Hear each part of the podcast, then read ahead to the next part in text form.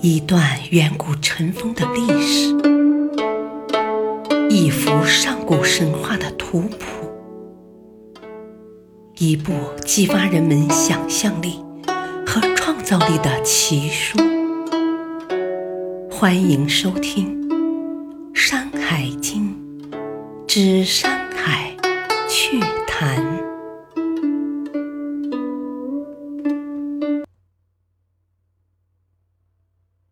第一卷《南次三经》第二集。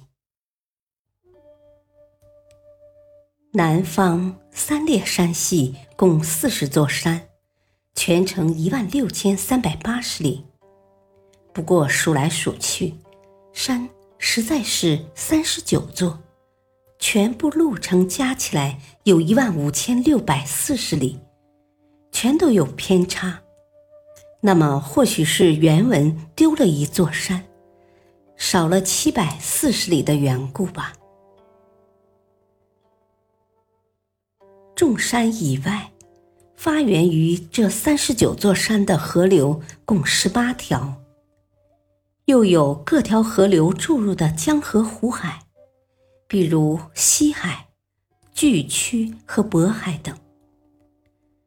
但也还是说不清楚，如上文南次三经中的岛郭山和基山，都只说南流注入大海，很难说是南海还是印度洋。那么就由他去了。南次三经最后一部分的五座山中，有名号的真禽有三种，其余有一种，其数有一种，八峰占其一。下面我们来说说这其中的团鱼、鱼、白膏和鸢雏。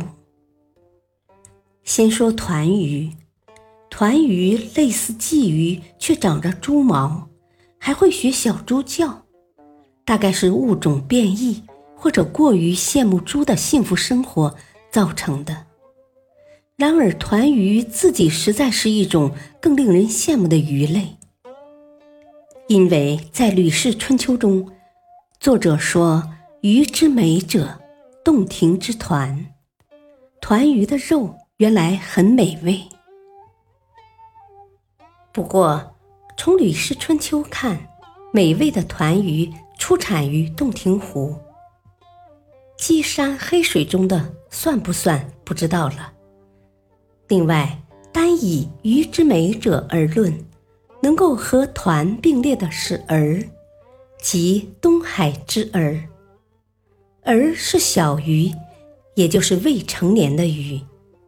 这里大概是指产于东海的一种小鱼吧，因为未必东海中所有未成年小鱼都那么好吃。这一条美食攻略也是由《吕氏春秋》提供的。团字不仅可以表示鱼，还用作人名。春秋时有个大名鼎鼎的刺客专诸，他的名字就可以写成。团猪，这里还要插一句：团鱼叫起来像小猪，小猪古称豚。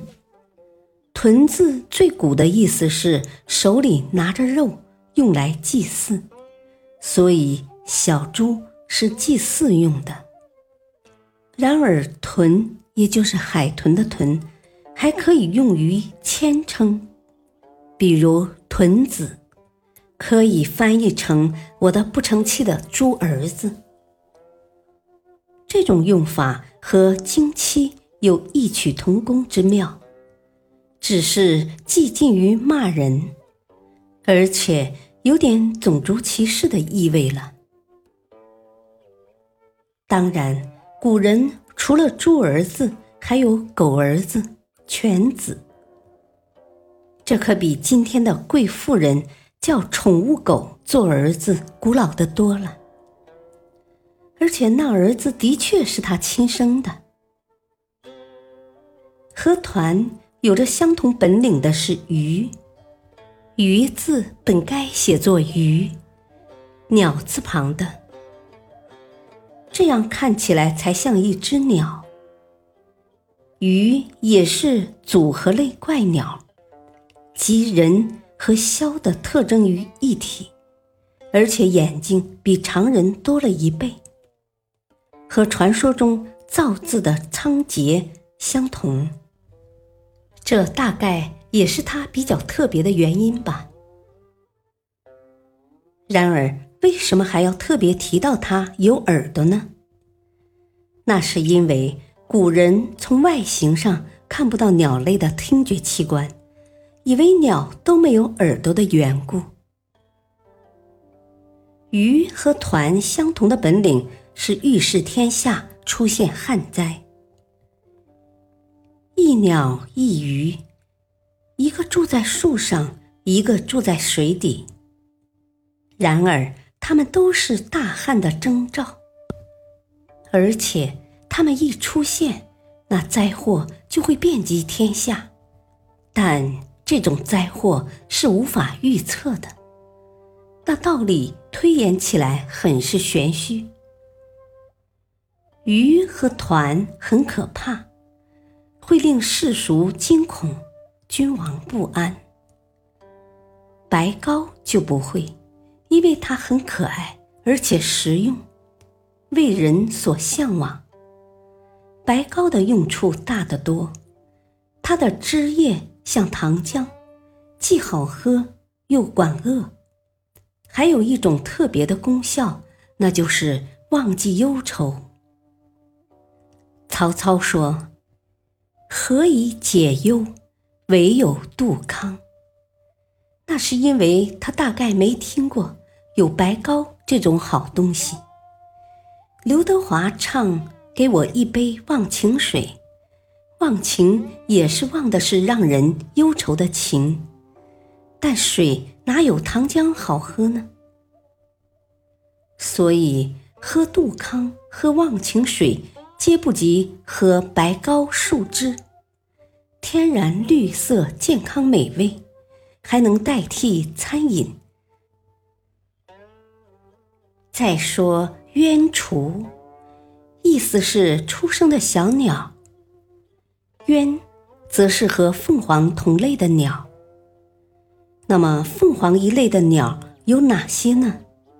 它们是朱雀、鸢雏、鸾鸟、月啄和鸿鹄，分别对应五色，即红、黄、青、紫、白。朱雀不用说，是南方神鸟，五行属火。鸾鸟，我们在后面还会说到，这里不多说。月啄也是神鸟，而且据说当周朝兴起时，它还飞到岐山去叫，看来也是祥禽。至于鸿鹄，谁都知道鸿鹄之志。指的就是大雁和天鹅这两种有志气的鸟了。当然，凤凰一类的鸿鹄是白色的，应该像天鹅比较多。而且据此，我们也可以知道，鸢雏是黄色的，样子也不会太难看。最后再说说南方。第三列山西的神，这些家伙是人龙，好好的龙头不要，换上人类的脸，看上去比鸟龙、龙鸟还不伦不类。而且祭祀他们用的牺牲品也奇怪，竟然是白狗，用白狗血。或别的动物的血来涂抹祭器是一种古礼。